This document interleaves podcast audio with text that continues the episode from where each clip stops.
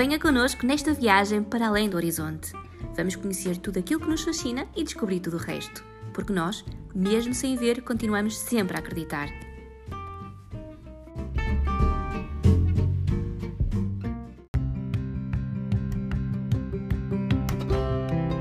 Bem-vindos à segunda temporada do podcast podcast Além do Horizonte. Nesta nova temporada vamos ter muitas novidades, vamos ter novas rubricas, muitos convidados e contamos consigo desse lado para nos continuar a acompanhar. Eu sou a Bárbara Pereira e tenho comigo o Filipe Azevedo e o João Ferreira. E hoje vamos falar sobre desporto, mais concretamente sobre atletismo e para isso convidamos a Odete Fiuza, uma atleta de alta competição. É isso, Filipe? É verdade, a Odete é uma atleta de alta competição, muito medalhada, com um riquíssimo palmarés, que vamos conhecer uh, nos, ao longo dos próximos minutos em mais, uh, com mais detalhe. Agradeço à Odete então o ter aceitado participar nesta conversa que tem como propósito darmos a conhecer um pouco melhor o atletismo para pessoas cegas e com baixa visão, mas antes disso, e quem segue a Odete nas redes sociais eh, sabe disso, a Odete fez recentemente uma rinoplastia, eh, para corrigir então um desvio do cetro nasal, não é? E como é que está a correr a, a, a recuperação? Quando é que podemos voltar a ver eh, a Odete competir novamente? Olá, boa noite. Antes de mais, agradecer eh, o convite e dizer que é um prazer estar aqui convosco à conversa. Uh, sim, eu fiz uma rinoplastia para corrigir o septo nasal, que há muito devia ter feito, mas fui adiando. Uh, foi muito difícil, foi assim um drama inicial, mas recuperei pelo menos uh, rapidamente. Agora, em termos de desporto, em princípio, vou começar a treinar a partir do dia 10 de novembro, porque ontem, ontem, quarta-feira de manhã, fiz uma outra cirurgia, neste caso uma catarata do olho esquerdo, Portanto, tenho que aproveitar estes momentos de pausa para fazer, para tomar conta da saúde, porque quando começo a treinar e em regime de alta competição ou alto rendimento, uh, não, é tudo muito focado no desporto, nas lesões e o resto da saúde fica um bocadinho posta de lado. E então aproveitei este momento de pausa. Alete conseguiu sexto lugar na categoria T11-T12 na Maratona dos Jogos Paralímpicos com um excelente tempo de 3 horas, 20 minutos e 45 segundos. Eu tinha duas questões para lhe colocar. A primeira é se nos poderia explicar o que significa a designação categoria T11-T12 e, em segundo lugar, se o sexto lugar conseguiu alcançar está de acordo com as suas expectativas, se considera que ficou aquém ou se, inclusivamente, considera que conseguiu suplantar a meta que se tinha inicialmente proposto. É, são duas perguntas muito complexas que dariam pano para mangas. Um, a realidade do desporto adaptado e ainda por cima em termos de competitivos internacionalmente é complexa. Indo diretamente à primeira questão, portanto, uh, digamos que as classificações, e no caso na, na deficiência visual ou na, na, na deficiência uh, motoras ou intelectual, tem que haver que, umas eh, categorias para que as pessoas dentro da deficiência possam competir no mais igual possível. Eh, dentro disto, por vezes, há injustiças. Mas, então, uh, no caso da deficiência visual, eu vou começar pela designação inglesa, que é B1, B2, B3, que uh, depois é transferida para os T11, T12, T13, T, T de track de pista, de, sim, track fields. Pronto. O que é que é isto? Os T11 são os cheques totais, B1. Os T12 são os cheques um, baixa visão, mas que podem ou não precisar de guias. Têm bastante dificuldade em se mover, mas ainda assim uh, conseguem andar sozinhos. Depois temos os T13 ou B-Free, que, que são os chamados borderline, que muitas vezes são classificados, depois não são classificados. Nós, quando olhamos, nem nos apercebemos em algumas circunstâncias que uh, que têm deficiência. Então a pergunta que vocês me colocam é a seguinte, então, mas uh, no, no, no, seu caso, no caso da Odete, está a classe T11, T12, é um problema, há pouquíssimas mulheres. E o que é que acontece? Também acontece isto às vezes nos homens, como há poucos atletas, mas é, mais acontece com as mulheres. Ao longo da minha carreira isto aconteceu muitas vezes. Ah, como há poucas mulheres, eles juntam as classes. Bom, e o que acontece é que eu aceito, aceito as regras. Portanto, o não aceitar as regras significava não participar. É claro que é injusto, porque eu estou a competir, e se vocês se perceberam, muitas das minhas adversárias uh, não tinham guias. Se calhar as que ficaram à minha frente com exceção da, japonesa, que me passou no, no, quase já na barreta final, as outras não tinham guias. Olha, a russa era a minha adversária, portanto, da pista, então vem dos 1500 metros, não é? Da, da, da pista, era a minha adversária na, na, pista, não tem guias. Eu já acho que a outra brasileira, portanto, que ficou à minha frente também não tem guias. Portanto, ou seja, dentro destas circunstâncias, e que eu aceitei, mas que depois o nosso governo não, não, e as instituições que apoiam, não, o que interessa é o resultado. É, isto já não lhes interessa. Ah, ah, dentro destas ah, circunstâncias, o sexto lugar foi extraordinário. Esta é a primeira questão. A segunda questão, e eu comecei por dizer que isto era tudo muito complexo, é que para participar nos Jogos Paralímpicos, como há muitas deficiências e muitas categorias, e é preciso muito pessoal de apoio e muitos eventos desportivos, muitas provas, eles fazem cotas e então, o que é que acontece? Por exemplo, para o atletismo havia quatro cotas femininas, mas eu estou a discutir o meu lugar não com pessoas, de, não como raparigas ou mulheres de deficiência visual, mas estou, mais uma vez, a discutir com uh, todas as outras categorias intelectuais, portanto, uh, para vocês entenderem melhor, no atletismo normal, eu, a maratona podem ir até três mulheres ou três atletas, desde que tenham a, marca A, a marca A e a marca B. Se tiverem só a marca B, os mínimos B, pode participar só uma, uma pessoa, uma, um atleta, ok? Pronto. No caso, no caso do desporto adaptado, do atletismo adaptado, eu estava a discutir a minha cota com mais três. Eram quatro cotas, portanto eu estava a discutir com mais três, mas que não eram com a mesma deficiência que eu. Não sei se me fez entender. Sim, sim. sim o que é que aconteceu? Toda a preparação desde sempre não havia provas. Ah, e estamos a discutir maratona, que, só, que não havendo provas, houve uma prova, depois eu mais à frente já explico, não havendo provas, uh, nós só podemos fazer uma maratona, uma coisa complexa, que exige um processo de treino de quatro meses, portanto só se pode fazer uma maratona, joga-se tudo ali. Mas eu estou a discutir com o salto em comprimento, que podem fazer a partir do momento em que houve provas, podiam fazer a marca todos os fins de semana e à quarta-feira. Então, o grau de, de injustiça que tudo isto é, eu volto a dizer, eu aceitei as regras e tive até o dia 23 de julho, preparei duas maratonas praticamente, sempre sem saber se ia aos jogos. E treinar para uma maratona significa fazer 100 e tal quilómetros ou 120 quilómetros por semana, motivar guias, porque não é só uh, o atleta tem que, ser, tem que ser motivado, é dizer aos guias nós estamos a treinar, mas não, não fazemos a mínima ideia se vamos a Tóquio, mas estamos a treinar 30 km, 50 km num fim de semana. Portanto, o processo foi todo muito complexo, eh, eu acho que correu muitíssimo bem, acabou de forma muito bem, muito boa. Eu só tinha os guias assim durante a preparação. Então já sabemos se vamos ou podemos ir de férias, só isto. E o que acontece, e eu partilho aqui o meu desabafo, é que hum, quando se fala de alto rendimento, e se calhar como em tudo na vida, as deficiências mais severas que são muito prejudicadas. Isto para mim é uma preocupação. Portanto, eu discuti o lugar com a deficiência intelectual. A deficiência intelectual nem sequer é balizada, não tem uh, o atestado médico de incapacidade de multiuso, porque aquela deficiência não lhes confere qualquer grau de deficiência, passo o pleonasmo. Aliás, e tinha havido muita gente, e tinha havido muita, muitas falsificações até em, provas. Não, não precisam de fazer, porque eles não têm a deficiência intelectual para efeitos de regime legal português, que não o desporto, digamos assim, todos os outros uh, regime de, pois, medidas quer cotas de emprego, ou, eh, benefícios no IRS. Portanto, a deficiência intelectual não tem grau de incapacidade para aceder a estas medidas de apoio, só no que se refere ao, ao desporto, porque a deficiência é muito leve. Tem carta, uh, têm o seu emprego, portanto, são pessoas com grau, estamos a falar de graus de incapacidade muito 30%. Mas isso é uma insuficiência do, do, do, Comitê Paralímpico Português ou são as regras internacionais que estão em causa aqui nesta. nesta as, regras, uh, as regras internacionais provêm de, de, de, instituições privadas.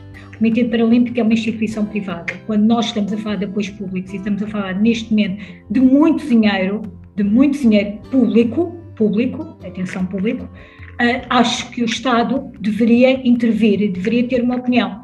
Uh, existem países em que o Estado não tem uma intervenção. Tudo isto é privado. Os apoios são privados, portanto, se os apoios são privados, o Estado não tem que se meter nisso. Eu acho que o Estado, no mínimo, deveria se questionar. Porquê que todas as, porquê que para o acesso a qualquer medida, prestação social de inclusão, todas, todas as medidas, é preciso um grau de incapacidade acima de 60%. Então, porquê que temos uma, uma, uma categoria de deficiência, um tipo de deficiência, que, hum, para o desporto que não tem acesso a mais nenhuma medida. Dizer isto é brincar, eu vou dizer isto publicamente. Eu costumo dizer, eh, se calhar, que os meus, os meus amigos da deficiência intelectual, tenho muitos amigos, vocês conhecem um que é muito conhecido, o Lenin Cunha, mas eu costumo dizer que no meu tempo quem não dava, quem não dava para a escola ia trabalhar, não é? E agora quem não dá para a escola uh, vai para o desporto adaptado. Uma coisa são NIDS, uma coisa são NIDS, necessidades de educação especial, outra coisa são casos sociais, muitas vezes a deficiência intelectual é provinda de casos sociais, não é? famílias disfuncionais, e outra coisa é a deficiência. Mas não, nem está em causa o desporto adaptado, está em causa a concorrência desleal depois, não é? Exatamente, exatamente. Mas não só de concorrência desleal, eu para mim tem a ver com os financiamentos públicos, a aplicação de dinheiros públicos. São regras privadas que são a sobrepor regras públicas, digamos assim. Sim. A partir do momento em que há financiamento privado, uh, público, o Estado tem que ter, não se pode demitir, olha, não pode tirar para ali dinheiro e pronto, e sem fiscalizar ou sem ter uma palavra a dizer. Sem ter uma política, uma estratégia, que é o, o que está em causa é a estratégia, não é? Uma política para o desporto, para o desporto paralímpico, porque aqui nem sequer se trata de fiscalizar ou, ou de fazer cumprir a lei, tá? trata-se de ter uma estratégia definida e uma política coerente no sentido de, de, proporcionar aos, aos atletas paralímpicos condições de igualdade na competição, porque um atleta de alto rendimento é um atleta de alta competição também, e, a, e esta vertente da competição é, é importantíssima, como é óbvio, não é? Não, nós temos que pensar, sobretudo, se o Estado uh, apoia financeiramente, tem que, como estava a dizer e bem, tem que ter uma, uma palavra, tem que ter uma estratégia. Uh, não é nada contra ninguém, mas é uma questão de pensarmos uh, sobre as coisas de uma forma refletida e integrada, não é? No fundo, é um pouco isto. O que me preocupa, sobretudo, é o desinvestimento na deficiência mais severa, porque dá mais trabalho, porque é mais cara, porque envolve mais, mais logística. E qual é o significado que tem ser a primeira uh, mulher portuguesa com deficiência a percorrer esta distância? O facto de ser mulher a fazer uma maratona é especial porque toda a gente diz, uau, fazer uma maratona, é? agora está muito em voga, qualquer pessoa acha o máximo fazer a maratona, a superação. Uh, eu acho que é o percurso e o facto, apesar de uma das, de, das minhas guias este ano também ter sido uma mulher, mas eu treino essencialmente com homens e que vêm, não é? Portanto, tem imensa dificuldade em eu ser a gestora do grupo. Uh, e de, é Sente muito esse preconceito da liderança? Sim, muito, muito, muito, muito, muito. Muito curioso. Uh, Odete, nós, um, em relação ainda à carreira de, à sua carreira de atletismo, há quantos anos é que, que compete em alta competição? Eu vim para Lisboa, eu fiz o ensino todo regular, não conhecia pessoas com deficiência, e depois inscrevi-me na universidade e o empate com a universidade, o perder as amigas da adolescência, foi muito complicado para mim, até porque eu não vi propriamente para Lisboa, estava noutra cidade, tinha que apanhar comboio, uh, estava na Amadora, portanto, e, inscrevi-me na Associação de Cegos em Bliúpes, fui com a minha irmã e vimos lá atletismo para cegos, portanto eu fiz toda aquele, aquela rejeição inicial a cegos, não, como é que isto vai ser, blá blá blá, acabei por ir experimentar e aos poucos, então com muita rejeição, porque de facto o atletismo é preciso gostar, correr exige, o próprio correr, como diz um guia meu, correr eh, sofre sempre, não é? Portanto, a competição era um bocadinho o que estava longe.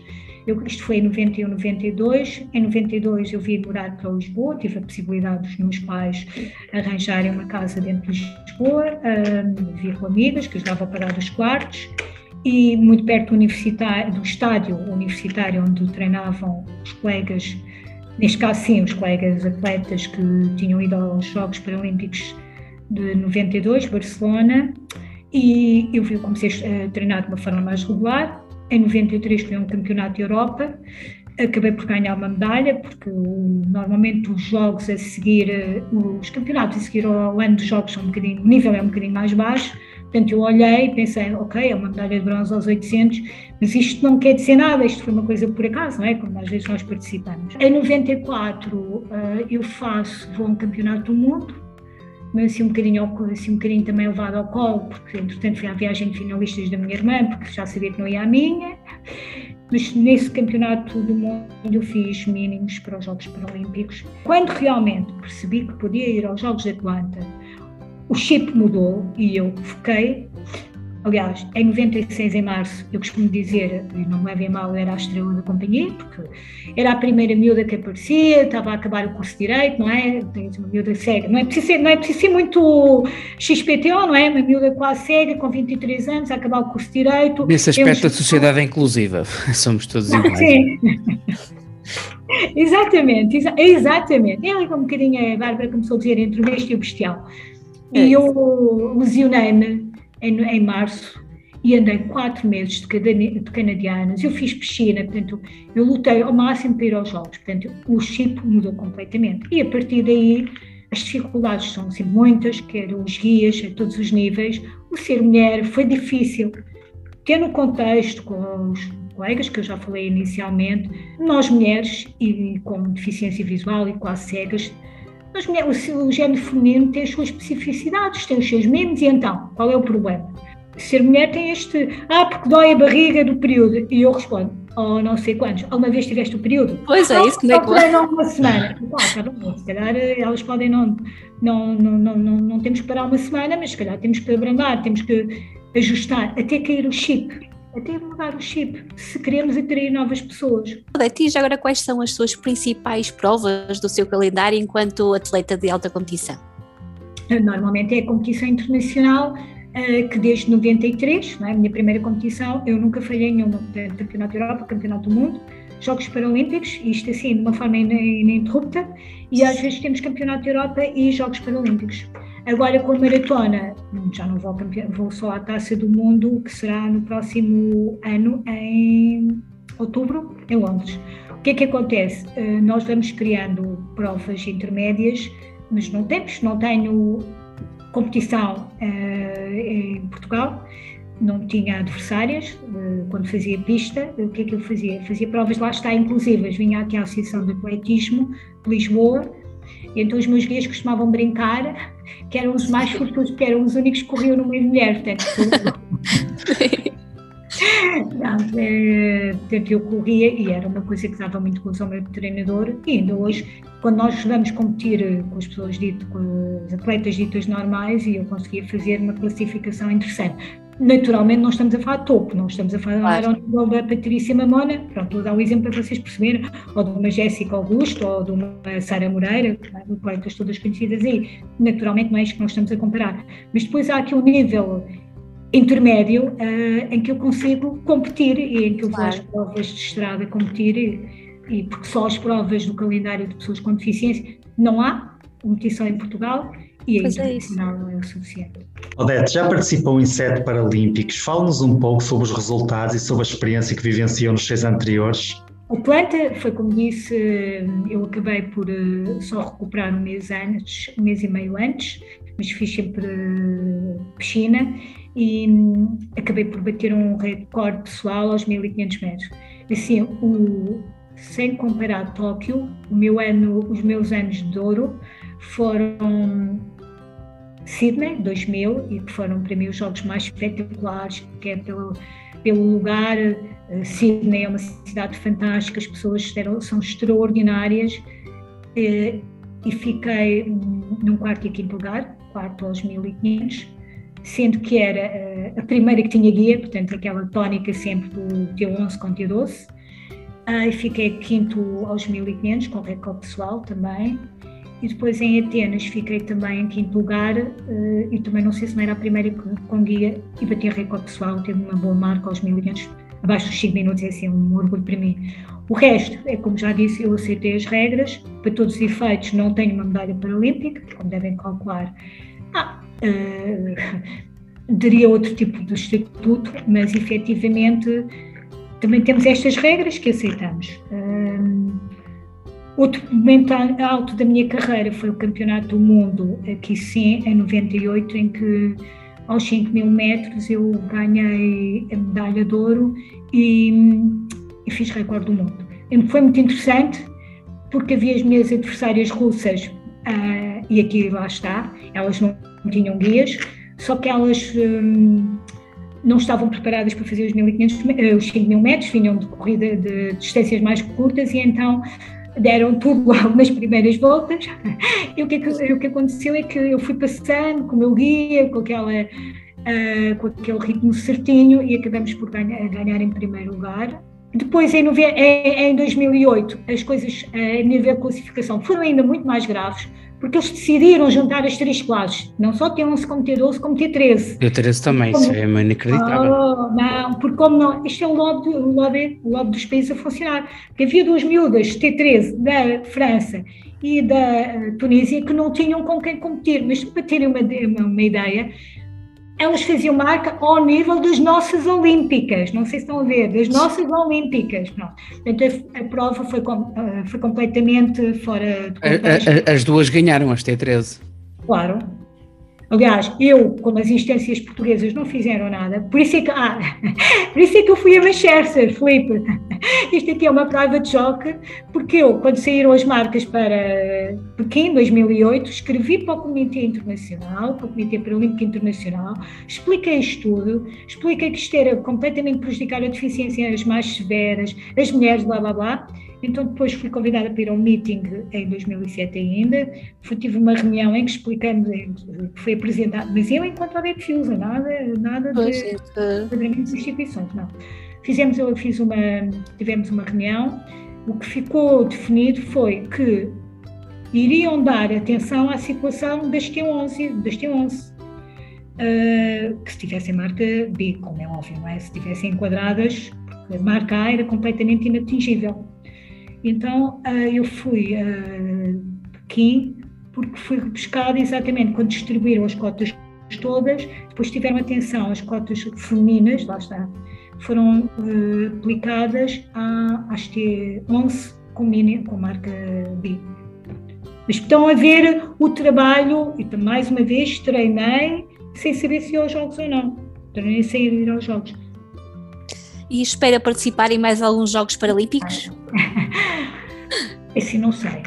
Eu tenho que ser honesta, a minha perspectiva era terminar em Sydney 2000, era quando eu fazia, concluía o estágio de advocacia, concluí o curso em 96, em 2000 terminei o estágio, porque não quis ir logo, estava muito cansada e era muito nova e a confrontação com, com a deficiência e o mundo do trabalho foi uma coisa que eu com 23 anos foi muito difícil, depois estive ali um ano a treinar só, aproveitei para treinar, estava muito cansada, estava praticamente com esgotamento, uh, e então, portanto, a minha perspectiva era até Sydney, mas é? estamos em 2021, Sydney 2000. Lá para 2050, Acho que sim. A Odete já falou muito sobre a figura dos atletas guia e eu não vou cometer, obviamente, a delicadeza de lhe perguntar com quem mais gostou de emparcerar até hoje, mas gostava que nos dissesse, por curiosidade também, para percebermos qual é a dificuldade que existe, eh, quantas duplas estáveis eh, já fez até hoje. Alguém, alguém me pergunta qual, qual, é a tua consistência em relação ao. Cada vez que apareces nos Jogos Paralímpicos, apareces com guias diferentes. Uh, mais ou menos. Eu não tenho conta os guias, eu que todos os guias com quem eu já fui até aos Jogos, todos já desistiram. não, não, é, não deixaram de correr com o Odete, desistiram do atletismo. Um, quando eu comecei a treinar e aquelas dificuldades que eu falei inicial da, da, da integração com até no, no, mundo tradicionalmente muito masculino, independentemente da deficiência, um, eu um, fiquei com um guia que se chama João Baeta, de quem me tornei grande amiga. Portanto, acima de tudo, independentemente de ser guia atleta, éramos uh, grandes amigos.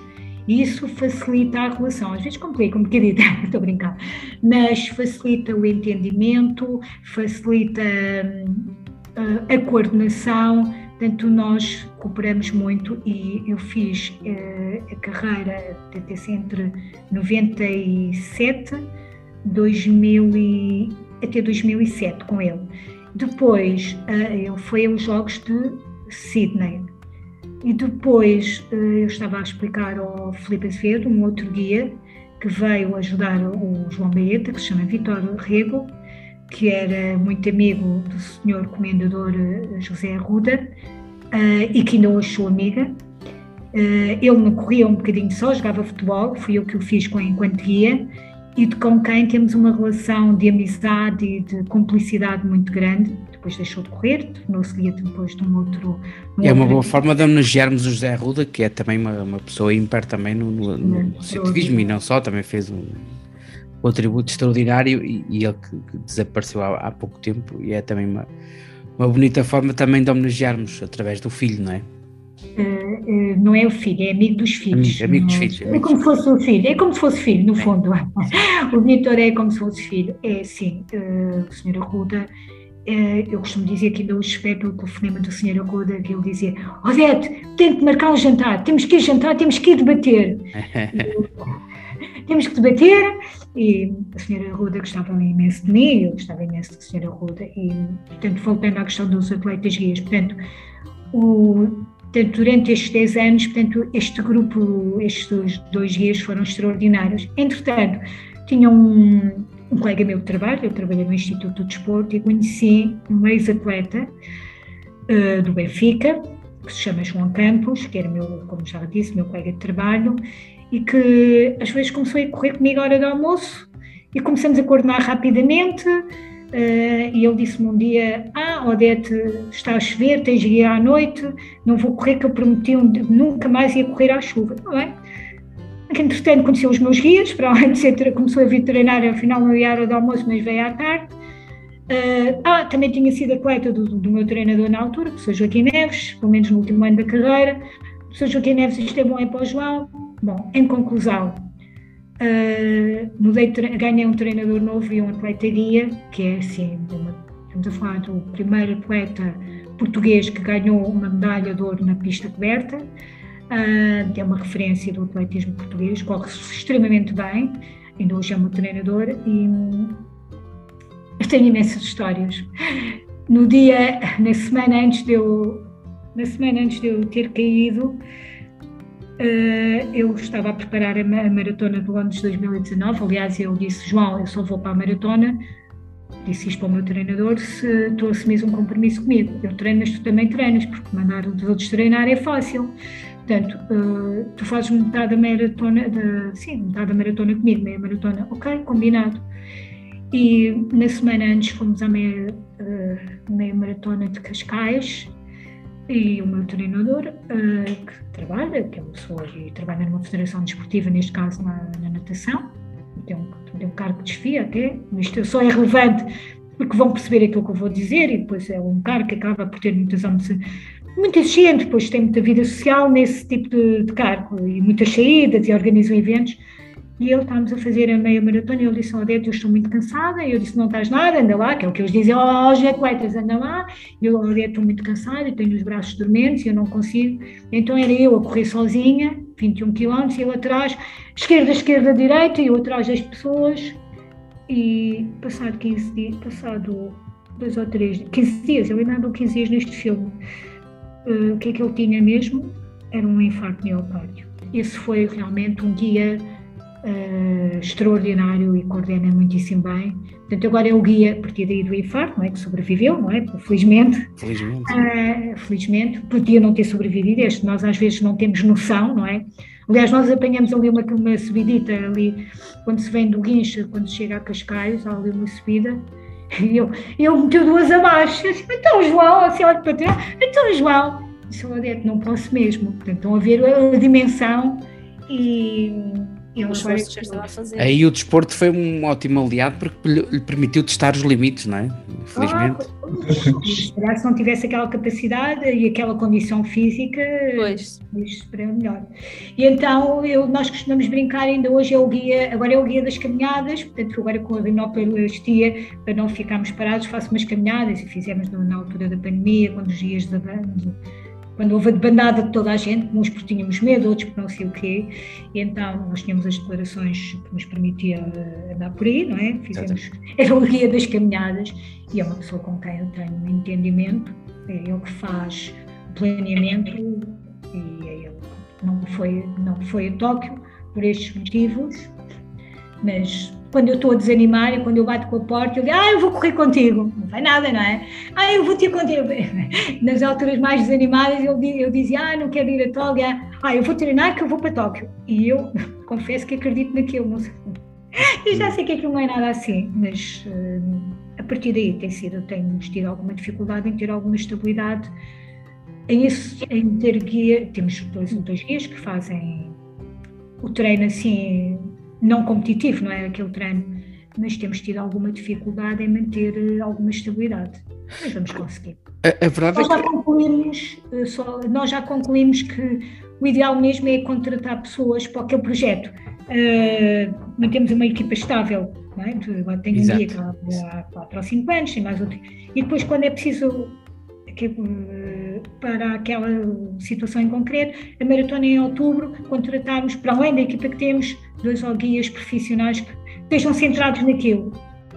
Mas a, a, verdade é que se nós formos analisar os, os tempos, né, as pessoas com deficiência visual conseguem fazer muitas vezes tempos, tempos muito difíceis de, de atingir e, e, como é óbvio, o, guia tem que ter uma grande preparação física, não é? Para poder correr pelo menos tanto como a pessoa uh, com deficiência. E, e, é assim tão difícil, quer dizer, encontrar uh, pessoas guia que estejam fisicamente bem preparados para garantir esta meta, esta é performance? É porque as pessoas que têm um nível parecido ou acima querem a sua própria carreira. E ser guia implica abdicar em função da outra pessoa. Por isso é que eu estava a falar num ciclo restrito. Portanto, tem que olhar para aquilo, durante aqueles três meses, ela tem que estar em função da ODED. E estamos a falar de três treinos por semana, porque os outros são suporte, são os treinos de recuperação, não é? Os intermédios são assegurados pelos outros guias. Mas mesmo assim tem que estar focada no meu treino. Portanto, os atletas têm que Exatamente. pensar, daqui daquele ciclo, têm que estar focados. Além de que é preciso deixar o seu, ego, o seu eu de lado o seu eu e o seu ego. Sim, porque o atleta guia, é. o atleta guia é, é, é, posição secundária. O meu treinador, o meu treinador diz que é um par de sapatos. Sim. Sim, não deixa de ser um, um, pouco a sombra, não é? Do, do, porque aqui quem é o atleta Exato. é a pessoa com deficiência. Isso é, é? isso é muito, muito complexo. E complexo. a formação, é? eu fui com claro. dois pés contratados assim, eu tive três semanas em Tóquio, que também não era isto, custo uma semana, era o, era o chegar, competir e vir embora. Eu tive três semanas em Tóquio, encerrados, porque não tínhamos ir para lado nenhum, e depois fui confrontada com uma série de preconceitos e de coisas, porque ser guia não é responder em nome do atleta. Não é? Claro. Ser guia não é substituir só o atleta. Ai, estás melhor da unha do pé. Ah, ela está melhor mas, como é que estás com a Pois, e há, há, toda esta vertente também da própria inclusão, da socialização, da, da, interação que é necessário ter. E aí lá está, voltamos sempre ao, ao mesmo, que é as pessoas com deficiência terem, terem voz e, e, claro. e não, não, estarem à sombra de ninguém, não é? Eu acho que roda sempre aqui, no fundo, não é a mesma coisa. É isso. Mas o ponto essencial e fulcral é o guia pá, eu não quero ser o centro do mundo de ninguém. Mas a verdade é que no automobilismo, se nós pensarmos no automobilismo, não se discute que o Miguel, oh, no, no, no, no, agora ia estar a dizer, estava a falar de automobilismo e ia falar do Miguel Oliveira. Ai, creio. Pronto, mas vai dar o exemplo, vai dar ao mesmo. Ninguém, ninguém questiona que o Miguel Oliveira é o mais importante da equipe, mas ele tem uma equipa a trabalhar para ele. Evidente. No, evidente. no, no piloto, no, no, automobilismo. O que o piloto, ninguém, ninguém discute que o piloto é o mais importante. É? E aqui o guia quer eh, ter tanto protagonismo. Não! Naquele momento, o atleta e para tudo funcionar bem, o atleta tem que ser de facto o centro daquele, daquele grupo. Não há volta a dar, porque nós estamos a trabalhar a níveis muito, muito elevados, quer motivacionais, quer físicos, etc. Já nos falou um pouco disso, mas em síntese, quais são os próximos, as próximas competições eh, que, que se está a preparar? O meu compromisso uh, com a Federação Portuguesa de Atletismo e com o Comitê Paralímpico uh, é a Taça do Mundo uh, em 2021, em outubro, penso que é dia 2 de outubro, em Londres. Porque 2022, estou, eventualmente, não? Sim, 22, claro, 22. porque eu fiquei, o sexto lugar deu-me acesso ao nível 2, do projeto paralímpico, implica bolsa mensal e implica também uma bolsa mensal para os atletas guias. Estamos sempre a falar, ainda não falamos neste aspecto económico, também é importante, e estamos a falar de dinheiro, que são recompensados pelo aquilo que fazem e já não é pouco. Sim, os atletas guia não estão a trabalhar gratuitamente. É bom, não, já passamos essa fase. Nós tivemos. Felizmente. Se calhar, eh, sim, mas se calhar naquela altura toda a gente estava mais disponível. Porque havia também aquela ideia do assistente. Isto é quase uma contradição. Do assistencialismo. Era um bocadito. Tá? Então, agora, pois. pronto. Uh, portanto, o meu compromisso, e depois durante o ano farei competições, quer a nível nacional, e provavelmente uma meia maratona no inverno, portanto tem que fazer competições uh, com pessoas que vêm ou que sem deficiência, porque não temos nível competitivo em Portugal para fazer com outras adversárias.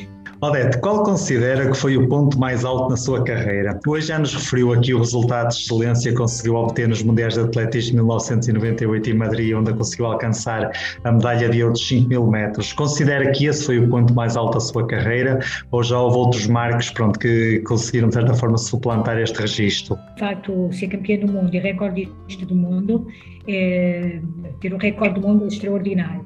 Depois Sydney, um quarto e um quinto lugar, é assim uma coisa uh, extraordinária. Na altura não foi tão extraordinário porque nós ganhávamos muitas medalhas com deficiência visual, uh, muitos recordes de, paralímpicos da Europa, do mundo.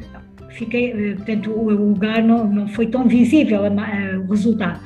Mas para mim, este quarto e quinto lugar de Sydney foi um ponto alto. Independentemente de todo o resto, a própria marca dos 1500 é uma marca muitíssimo boa, 4,58,40. E efetivamente, agora a aposta na maratona e este sexto lugar na maratona de Tóquio, uh, e se calhar pela, pela dificuldade de preparar uma maratona, e um, foi um dos pontos altos. Não sei, não consigo dizer, este é o ponto alto da sua carreira. É tanto stress, é tanta dificuldade que acho que não se consegue gozar aquele momento correu durante 25 anos em pista e, e, já referimos aqui que hum, depois do Mundial de Dubai disse que iria deixar a, a pista, não é? E dedicar-se à maratona. Por alguma razão em especial?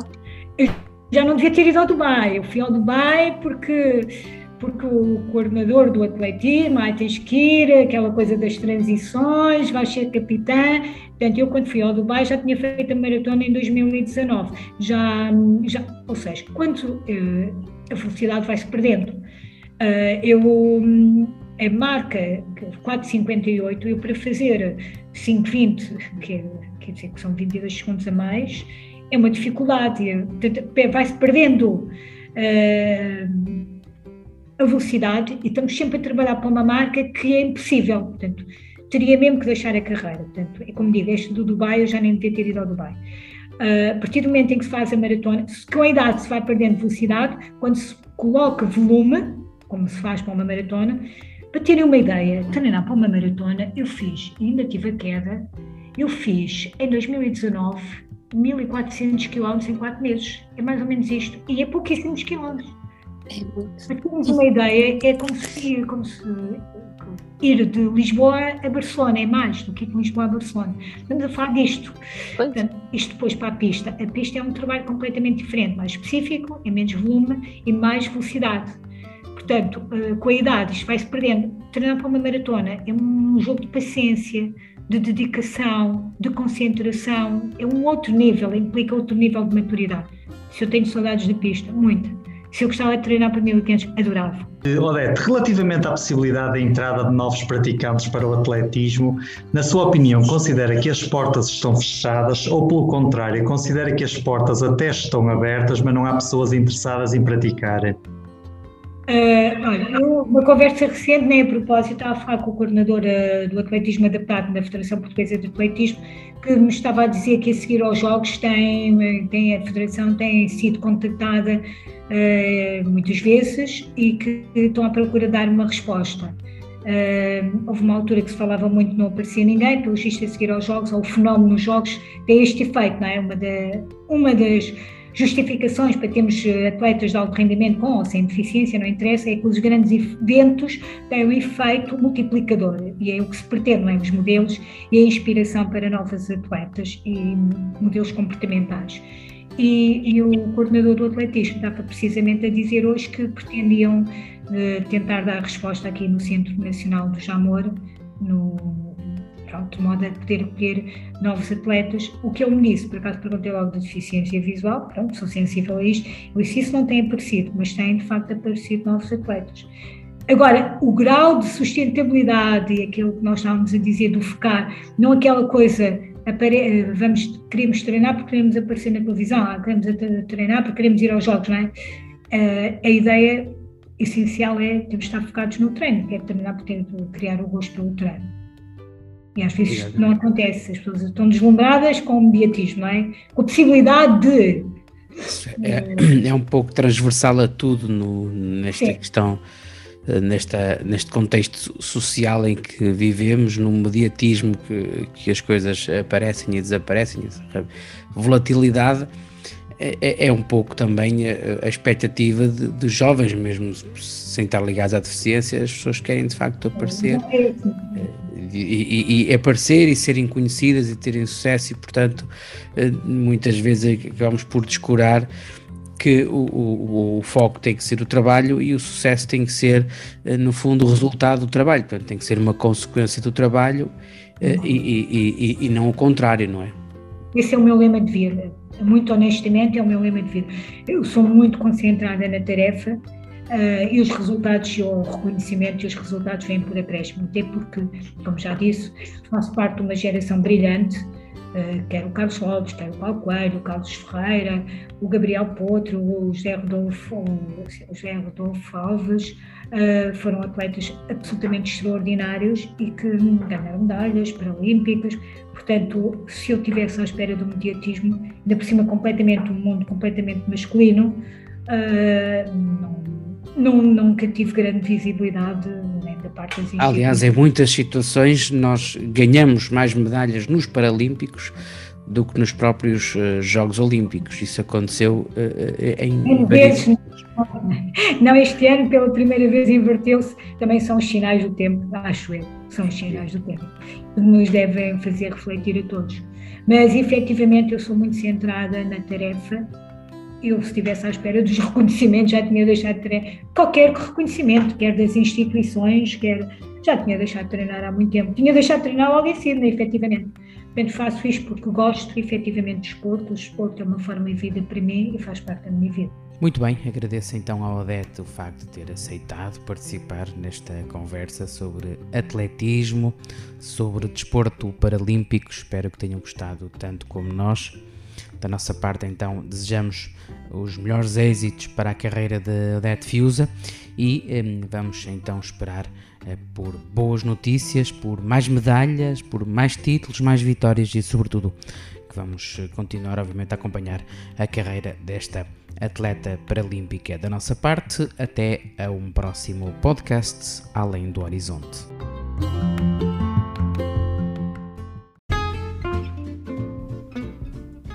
Este episódio foi editado pelo Filipe Azevedo. Já sabem, podem subscrever o nosso canal em qualquer uma das plataformas para o efeito, no Spotify, na Apple Podcast, no Google.